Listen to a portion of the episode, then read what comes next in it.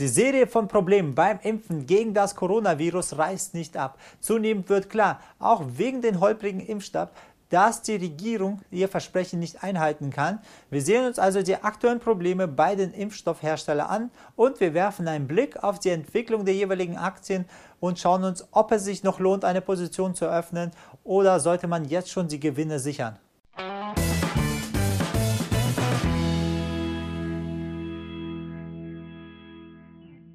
Hi, ich bin Aida, Gründer der Finment GmbH. Finment ist ein stark wachsendes Technologieunternehmen und wir fokussieren uns auf innovative Finanztechnologie und ein geprüften Finanzwissen, so dass wir jede Person die Möglichkeit geben können, dass sie ihre finanzielle Freiheit erreichen kann und eine sehr gute Rendite an der Börse erzielt. Schauen wir uns mal komplett, was bei den Impfungen gerade los ist, beziehungsweise wie weit sie sind.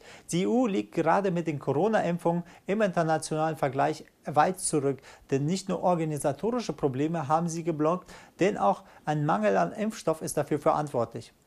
Die EU-Kommission hatte über mehr als 2 Milliarden Dosen zwar im Auftrag gegeben bei acht Herstellern. Bislang konnte jedoch nur BioNTech und Pfizer eine ausreichende Menge an Impfstoff liefern haben aber jetzt erstmal vorerst die Produktion etwas gedrosselt und Unternehmen wie Moderna konnten bis jetzt nur wenige tausend Impfdosen, obwohl mehrere Millionen bestellt worden sind, nach Deutschland liefern, wodurch seit wirklich wenig Impfdosen in Deutschland zur Verfügung sind.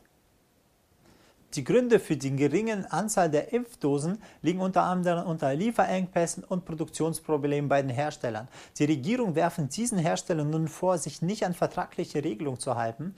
Deshalb wird aber auch der Regierung vor, äh, vorgeworfen, dass sie sich an dem Impfstoffbeschaffungsmanagement gar nicht so gut sind, dass sie vieles versäumt haben. Denn während die Länder außerhalb der EU, zum Beispiel die USA oder Großbritannien, schon mehrere Impfstoffe nach umfangreichen Prüfungen einfach Notfallzulassung gemacht haben, konnten sie auch dadurch viel früher mit dem Impfen beginnen und dadurch haben ja auch die Hersteller diesen Ländern viel schneller diese Impfdosen geliefert und die EU bzw. auch Deutschland etwas später die letzten Impfstoffdosen, die es noch gab, bekommen haben man wirft der EU vor, dass sie auf die falschen Hersteller gesetzt haben. Sozusagen haben sie auch mit AstraZeneca einen dreistelligen Millionenbetrag erhalten, um direkt nach Zulassung die EU zu beliefern. Aber aktuell beliefert das Unternehmen nur seine Heimatstadt Großbritannien und ist, sage ich mal, noch gar nicht bei der EU angelangt, obwohl sie schon Geld und alles erhalten haben. Wenn wir uns einfach mal die Zahlen angucken, wie das Ganze aussieht, sehen wir auch anhand der Quelle von der Bundesregierung, sieht man, dass die BioNTech, Pfizer und AstraZeneca die größten zugesagten Mengen hatten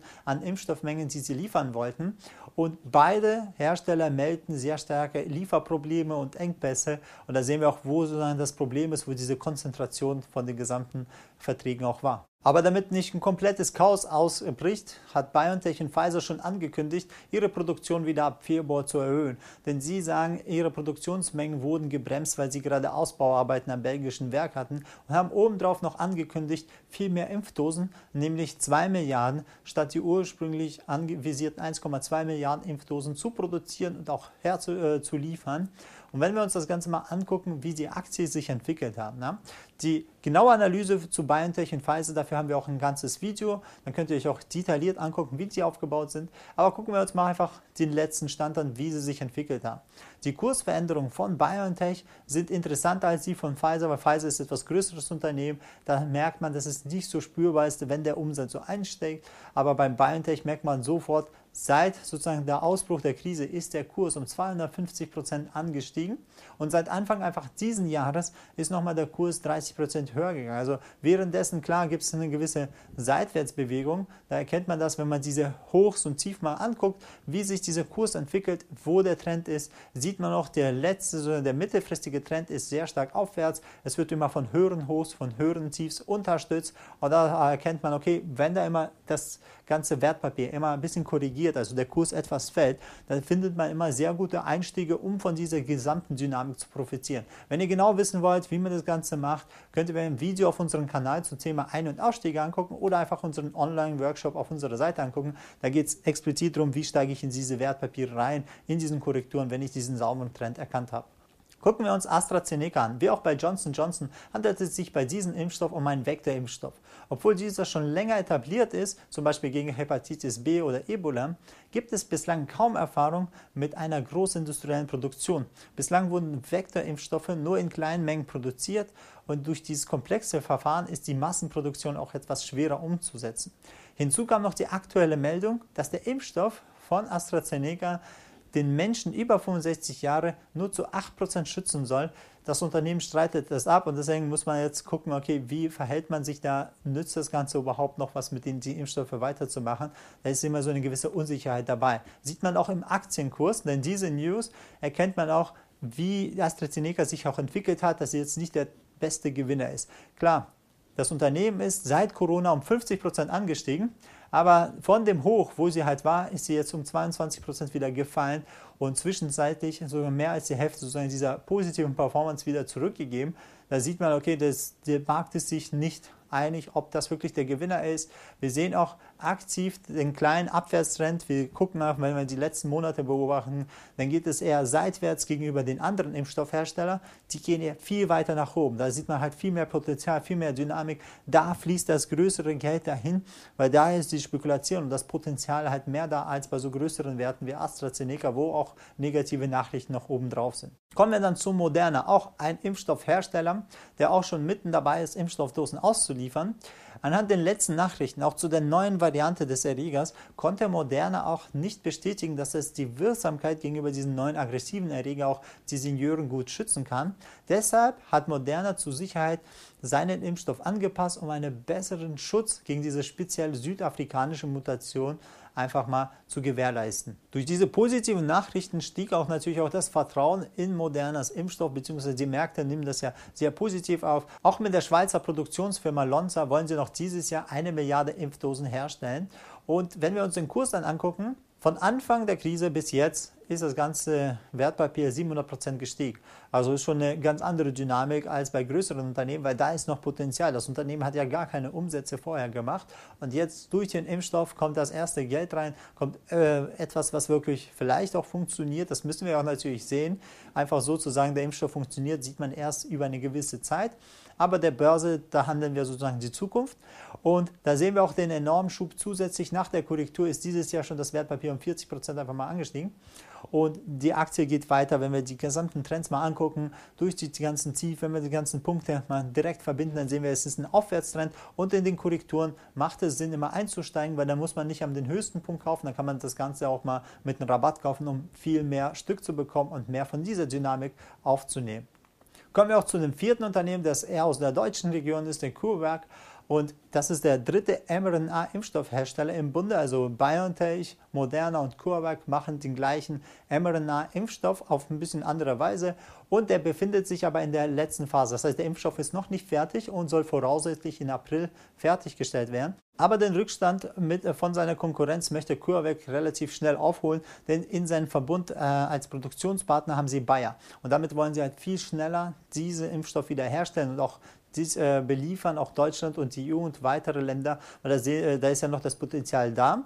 Es ist ja noch nicht alle sind geimpft und die Menge reicht dann noch nicht aus. Deswegen wird es noch auch eine Rallye dazu geben, wenn sie es hinkriegen und die ersten Umsätze generieren. Zudem hat der Impfstoff von CureVac den Vorteil, es kann bei Kühltemperatur gelagert werden, wodurch die Logistik viel einfacher ist als die von BioNTech. Eine genaue Aktienanalyse zu CureVac werden wir auf unserem Kanal auch da zeigen, um CureVac direkt dabei anzugucken, wie sehen die Zahlen aus, wie ist es von denen, welche Produkte haben sie, wie sehen sie Umsätze aus, was ist dann direkte Potenzial von der Entwicklung, was ist dann noch möglich und einfach mal gucken, Kanal abonnieren, denn die CureVac hat noch eine Kapitalerhöhung, da ist auch etwas interessanter, wie, wie holt man dann das meiste sozusagen daraus. Wenn wir uns die Aktie von CureVac mal angucken, seit Börsengang ist sie 130% angestiegen und am Anfang ging es etwas runter. Ja? Das ist beim IPO haben sie sehr stark sozusagen diesen Preis äh, platziert und da haben sie gleich ein bisschen so den Abwärtstrend abbekommen. Aber danach, wo die positiven Nachrichten, wo der Impfstoff sozusagen die ersten angefangen haben zuzulassen, die positiven Nachrichten kamen immer mehr, dann stieg natürlich der Kurs komplett, weil man handelt ja an der Börse eher die Zukunft und alle haben darauf spekuliert, okay, wenn BioNTech Moderna schon gut nach vorne gegangen sind und der jetzt auch seinen äh, Impfstoff platziert, dann geht es weiter. Aber danach gab es jetzt die letzte Zeit eine starke Korrektur von 45 Prozent, denn man hat ja auch immer diese Befürchtung, wird das was, schaffen sie es noch zu liefern oder sind das wieder leere Versprechungen, denn der Kampf um den Impfstoff bzw. die Rallye um die letzten Geimpften, die die Umsätze, der dauert ja natürlich an. Und da muss man wirklich auch gucken, wie stark wird es halt nach vorne gehen. Denn der Zusammenschluss mit Bayer beflügelt auch den Kurs, aber jetzt aktuell geht er so ein bisschen seitwärts. Ist eine gute Möglichkeit, wenn man von dem Wertpapier, also guckt euch die Aktienanalyse mal an, wenn man von Wertpapier überzeugt ist, eine gute Möglichkeit, jetzt einen günstigen Preis einzusteigen. Denkt aber dran, das ist halt ein hochspekulativer Titel, der kann hoch und runter, da sind nicht so viele Umsätze in diesen äh, Unternehmen da, also die haben noch keine großen Gewinne beziehungsweise gar keine negativen Gewinne. Und da kann man erst rausholen, man muss wirklich aggressives Risikomanagement da betreiben. Aber was heißt das für dich? Die Pharmabranche, wenn wir das Ganze zusammenfassen, sehen wir auch, dieser Impfstoffbereich ähm, oder dieser Impfstofftrend ist immer noch heiß. Es wird noch ganze Zeit geguckt, okay, wer produziert noch was, wer kriegt die meisten Auslieferungen, wo kommen sie die Umsätze und da ist sehr viel Potenzial. Natürlich ist bei kleineren Werten viel mehr Dynamik als bei großen Werten. Bei großen Werten, dann wirkt sich das nie so stark auf den Umsatz aus. Bei einem kleinen Wert ist auf einmal dann 2, 3, 500 Prozent Umsatzsteigerung, einfach nur durch diesen Impfstoff oder mehr bei manchen. Und da ist die Dynamik extrem groß. Ne? Deswegen sollte man auf jeden Fall erstmal nur die erste Bewegung aus den Korrekturen halt mitnehmen und achten, wenn der Wert sozusagen aufwärts läuft, nicht immer einfach blind reinkaufen, sondern in diesen Korrekturen reinzugehen und bei äh, wenn der anfängt, in diesen, am Anfang wieder in die, sozusagen in die Bewegung reinzusteigen, also immer in den günstigen Preis reinzukaufen, denkt dran, wenn die ersten Schwächen im Kurs sind, dann in dem Fall einfach verkaufen. Markiert euch bestimmte Markierungen im Kurs, wo ihr sehen könnt, das sind äh, signifikante Wendepunkte. Dann könnt ihr sozusagen rausgehen und wenn er wieder in, aus der Korrektur rauskommt, dann könnt ihr wieder einkaufen, weil ihr wisst halt nie, wie tief die Korrektur ist. Und da will man halt nicht einfach Geld verdient haben und dann wieder alles zu verlieren, sondern man muss ja auch Gewinne sichern und immer stufenweise reinsteigen und immer darauf halt achten, wenn ihr reinsteigt, dass die erste Tendenz schon nach oben ist, sodass ihr nicht ins fallende Messer sozusagen greift. Deshalb einfach blind reinzukaufen ist keine gute Lösung. Buy und Hold, man weiß nicht, welcher Wert davon halt überlebt oder es schafft und dann den gesamten Umsatz generiert. Da muss man etwas genauer halt reingehen. Alle genannten Aktien sind sehr volatil und man muss das ein bisschen anders mit anderen Strategien handeln als diese langsameren Werte wie Pfizer. Die Technik, die du dafür brauchst, lernst du halt nicht nur für diesen Fall. Du musst halt diese Technik noch, wie steige ich rein, wie steige ich raus, auch für andere Aktien kannst du anwenden, musst du einfach nur begreifen, okay, nicht einfach blind reinsteigen, sondern immer diese Bewegung mitzunehmen und auch sicher immer sein Kapital absichern. Und wenn du es einmal richtig machst, dann kannst du es überall anwenden und weiteren Profite erzielen und auch Verluste mindern. Einfach um das detaillierter zu machen, haben wir einen kurzen, kostenlosen Online-Workshop auf unserer Webseite. Dann kannst du einfach gucken, wie lernen sich, wie du halt am Kapitalmarkt selbstsicher investierst, mit der Technik der Profis und wie du mit möglichen geringen Aufwand sehr gute Gewinne erzielen kannst, aber auch wie du deine Position intelligent absicherst. Und dafür, das, das Wissen komplett, was wir halt aus unseren 40 Jahren Börseerfahrung im Unternehmen haben und mit der modernsten Technologie, kannst du dir einfach angucken, wie wir das Ganze machen. Denn unser Ziel ist es, dass unsere Kunden auch eine zweistellige Rendite an der Börse erzielen und durch genau richtiges Wissen und die Technologie ist es auch machbar.